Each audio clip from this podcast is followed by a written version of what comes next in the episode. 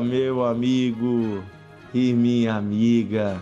Que Deus abençoe você, que Deus esteja contigo, que a graça e a paz do Senhor inunde o teu dia e te traga a direção que vem dele. Sou o pastor Dionísio, estamos aqui juntos em mais um devocional de fé. É muito bom todos os dias a gente meditar na Bíblia. Eu estou lendo junto com vocês, já fazem dois dias, estamos meditando a partir de um texto que está no livro de Marcos, capítulo 9, versículo 14 em diante. E inclusive eu convido você, se você não ouviu o áudio de ontem e anteontem, que você pare esse devocional e volte ali e ouça os áudios dos dias anteriores, porque fazem parte de um mesmo assunto, de uma mesma conversa e que a gente está se aprofundando. E nessa passagem que nós lemos é um relato que está na Bíblia de uma história real, onde um pai está desesperado e traz o seu filho. Esse filho tinha algo que parece hoje aos nossos olhos uma epilepsia, ele caía, ele ele cerrava os dentes, ele espumava, ele ficava fora de si e há um discernimento espiritual de que aquilo era causado por um demônio, por um espírito maligno. Trazem esse menino aos discípulos e aos escribas e eles não conseguem expelir esse demônio. Depois Jesus chega e Jesus, com uma palavra de ordem, simplesmente ordenando, ele manda embora aquela força maligna e o menino fica completamente livre, completamente curado no caminho, Jesus também fala um pouquinho sobre fé. Ele diz ao Pai: se você crer, tudo é possível. E o Pai diz: Eu creio, mas me ajude na minha pequena fé.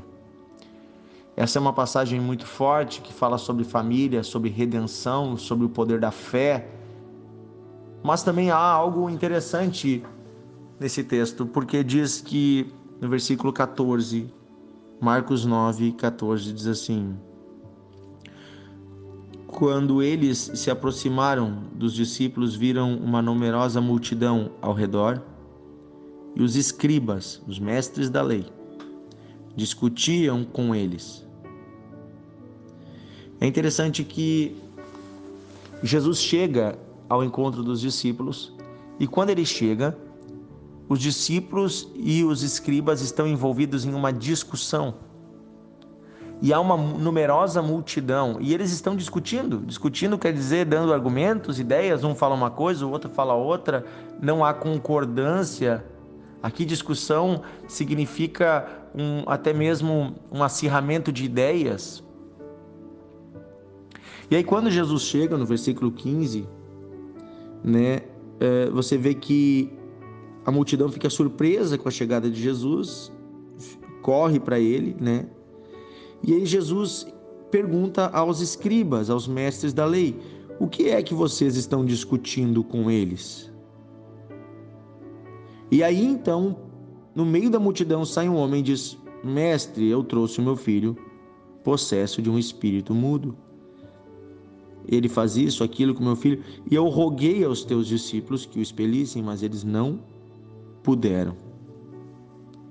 E aí você vai ver que Jesus fica chateado. Jesus diz: versículo 19: Ó geração incrédula, geração incrédula, uma geração que não acredita. Até quando eu vou estar com vocês? Até quando eu sofrerei na presença de vocês? Tragam o um menino para mim. Sabe, aqui há algo sutil, mas que precisa ser dito. Esse pai, sofrendo, trouxe o seu filho para os discípulos de Jesus. Os discípulos de Jesus estavam naquele momento junto com os escribas. Os escribas eles eram judeus, mestres da lei que conheciam todo o Antigo Testamento da Bíblia, pelo menos em teoria. E aí você vai ver que eles começam uma discussão. Certamente eles começam a discutir sobre como poderiam libertar o menino ou se o menino deveria ou não ser, ser liberto, se aquilo era um espírito maligno ou não. Começou-se uma discussão. Certamente eu posso categorizar essa discussão como uma discussão teológica. Certamente alguns disseram: não, isso é apenas uma doença. Ou outros disseram: não, isso é um, é um espírito mau, mas nós precisamos nos consagrar por 15 dias. Não, faça este ritual. Os judeus eles expulsavam os espíritos com um ritual longo, com orações e, e cânticos e leitura de salmos, e era todo um ritual longo para o exorcismo, para expulsar uma força maligna, e muitas vezes não conseguiam. O fato é que começaram a discutir, mas ninguém ajudou o menino. Certamente, preste bem atenção. Nessa discussão deve ter entrado em xeque por que esse menino estava assim. Nem é um menino, né? A gente vê depois que ele já é um homem, mas era o filho de um homem, do outro homem. Por que este filho estava assim? Alguns certamente devem ter dito: não, se esse homem tem um demônio é porque deve ter feito algo para atrair essas forças para sua vida. A culpa é dele. Talvez ele levou o filho num templo de um Deus estranho, talvez ele consagrou o seu filho a uma entidade, talvez ele levou o seu filho para um pacto de sangue quando era criança. Talvez esse pai cometeu um pecado, ou até mesmo o jovem cometeu um pecado. A culpa é deles. E aí, procurando o culpado e procurando uma explicação e procurando respostas humanas, começaram uma discussão, mas ninguém ajudou o menino. E aí, queridos, quando Jesus chega, Jesus fica muito chateado. Muito chateado mesmo. E ele diz: geração incrédula. Ô oh, gente que não tem fé. Ô oh, gente que não crê. Geração incrédula e perversa, ele chama. Gente, é sério a acusação de Jesus? Não, aqui, nessa passagem ele diz incrédula, mas tem uma outra que ele chama né, de perversa também. Até quando eu estarei convosco? Até quando eu sofrerei? Jesus sofria vendo aquele menino daquele jeito, aquele homem daquele jeito. Jesus sofria vendo que ninguém fazia nada por ele. E agora eu quero que você preste bem atenção. Tem muitos segmentos dentro da igreja que estão preocupados em achar teorias, estão preocupados em achar respostas, estão preocupados com uma série de questões teológicas mas não estão preocupados em atender as pessoas que sofrem. Não estão preocupados com aquele que chega moribundo, com aquele que chega destruído.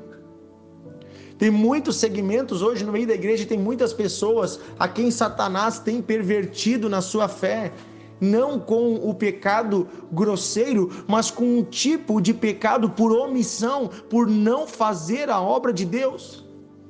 Gente, eu conheço tantas pessoas que conhecem a palavra, conhecem a Bíblia, mas esta palavra não tem poder na vida deles, não transforma a vida de ninguém, não converte ninguém, não salva ninguém, não liberta ninguém, porque ela é apenas uma lei morta, é apenas uma letra de uma lei de condenação, é apenas uma letra de explicação teológica. E, e, e, eu quero aqui deixar bem claro algo: eu não sou contra a teologia, pelo contrário, eu sou um estudioso da teologia. Eu, eu sou uma pessoa que estuda. Eu tenho faculdade, tenho vários cursos, estudo na área sim da ciência da religião, na área da teologia, na área da história, história das religiões. Sou um estudioso da Bíblia, já fiz inúmeros cursos. Mas eu quero dizer que nada disso é mais importante do que a essência do Evangelho. Todo o conhecimento que eu posso ter do contexto, de, de todas as explicações, não é mais importante do que a essência do Evangelho. E o Evangelho é o poder de Deus para a salvação de todo aquele que nele crê. O Evangelho é poderoso. A palavra de Deus, ela precisa ser prática e ser transformadora. Ela é uma palavra que entra e que destrói as forças poderosas das trevas. Por isso toda teoria, se não estiver a serviço de mudança, se não estiver a serviço de socorrer o necessitado, de curar os enfermos, de libertar os cativos, de trazer perdão, restauração, reconciliação, toda palavra não tem sentido nenhum. Diante de um mundo que sofre, diante de um mundo que está caindo no precipício. Não adianta eu criar teorias e dizer, ei, eu vou explicar o que é o precipício. Não adianta eu ficar dizendo, ei, o precipício é um buraco e ele faz isso e ele tem aquilo. Não, eu preciso correr e eu preciso gritar à beira do precipício dizendo, voltem, voltem agora, vocês vão morrer. E eu preciso abrir os meus braços e segurar e eu preciso levar as pessoas para outro lugar. Esse é o Evangelho de Jesus Cristo, ele não é apenas uma teoria. Ele é vida, ele é poder, ele é salvação, ele é a mão que se estende lá no precipício para levantar pessoas que já estão caindo, que já estão lá embaixo, que estão segurando pelo, pela pontinha da rocha. O Evangelho de Jesus Cristo é poder. Por isso Jesus estava chateado, porque não estavam usando do poder, porque não estavam fazendo o que eles viam Jesus fazer. E um dos problemas hoje na igreja é que a igreja às vezes ela quer ficar moderna, quer ficar legal, quer parecer cult e ela deixa de lado o poder de Deus. Eu estou aqui para dizer hoje, como enviado, como profeta do Senhor, Deus está levantando a igreja para ser uma igreja poderosa na terra, mas não por poder político, não por poder econômico, não por poder humano, mas pelo poder de Deus uma igreja que prega, que vê milagres, que socorre o necessitado, que ajuda o aflito, que restaura famílias, que liberta os cativos, uma igreja da qual os demônios fogem. É para isso que Deus nos chamou. Sermos igreja viva, igreja de Jesus Cristo. Chega de queremos inventar um outro evangelho. Vamos olhar para Jesus e vamos fazer o que Jesus fazia. Isto basta. E aí nós veremos coisas maiores, nós veremos glórias, nós veremos a honra que Deus dá aos seus filhos, nós veremos a grandeza de Deus se estabelecendo na nossa cidade, veremos gerações transformadas. Mas chega de sermos uma geração incrédula, chega de ficarmos discutindo teorias enquanto as pessoas estão indo para o inferno, chega Chega de ficarmos olhando os perdidos e tentando achar o motivo pelo qual eles estão daquele jeito. Chega, nós temos a salvação, nós temos a solução e ela está no nome poderoso de Jesus Cristo. Aleluia, aleluia. Vamos orar. Pai querido, nos humilhamos e pedimos perdão por todas as vezes que deixamos a nossa racionalidade tomar o lugar da nossa fé por todas as vezes que tentamos criar teorias ou entender tudo com os nossos entendimentos humanos e deixamos de lado aquilo que é a ordenança, que é irmos a todo mundo, pregar o evangelho, expulsar os demônios, curar os enfermos, batizar os arrependidos, perdoar os pecados. Sim, Senhor, tu nos enviou para isso. Usa-nos para isso. Eis-nos aqui, Senhor, como tua igreja, tua mão de poder que vai ao mundo. Usa-nos, Senhor.